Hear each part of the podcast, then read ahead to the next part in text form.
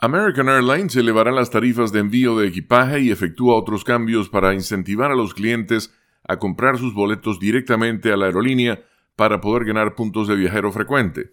La empresa aérea dio a conocer que enviar una maleta en la bodega de un vuelo interno en Estados Unidos se elevará de 30 a 35 dólares si se paga online y 40 dólares si se paga en el aeropuerto. La tarifa para una segunda maleta se elevará de 40 a 45 dólares tanto online como en el aeropuerto.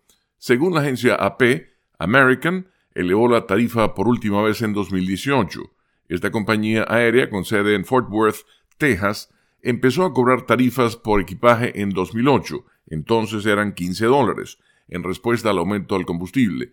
Desde aquel momento, esa se ha convertido en fuente constante de ingresos para las grandes aerolíneas estadounidenses. De hecho, American encabezó el sector al cobrar 1.400 millones de dólares en tarifas por equipaje en 2022, el último año para el cual están disponibles las cifras del Departamento de Transporte estadounidense.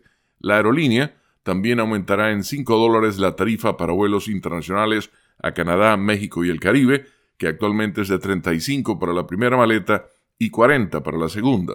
Los clientes podrán enviar al menos una maleta gratuitamente si tienen estatus de élite en el programa de lealtad de American, compran boletos de clase premium o usan una tarjeta de crédito con la marca de American.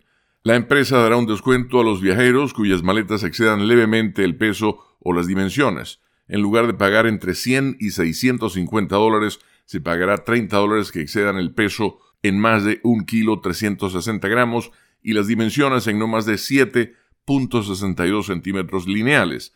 Además, reducirá el costo de transferir puntos entre cuentas de viajeros frecuentes.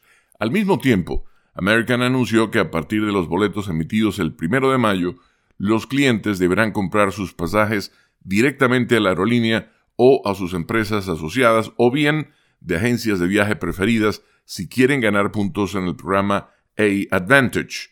La aerolínea informó que publicará la lista de agencias preferidas a fines de abril. Los viajeros empresariales no se verán afectados.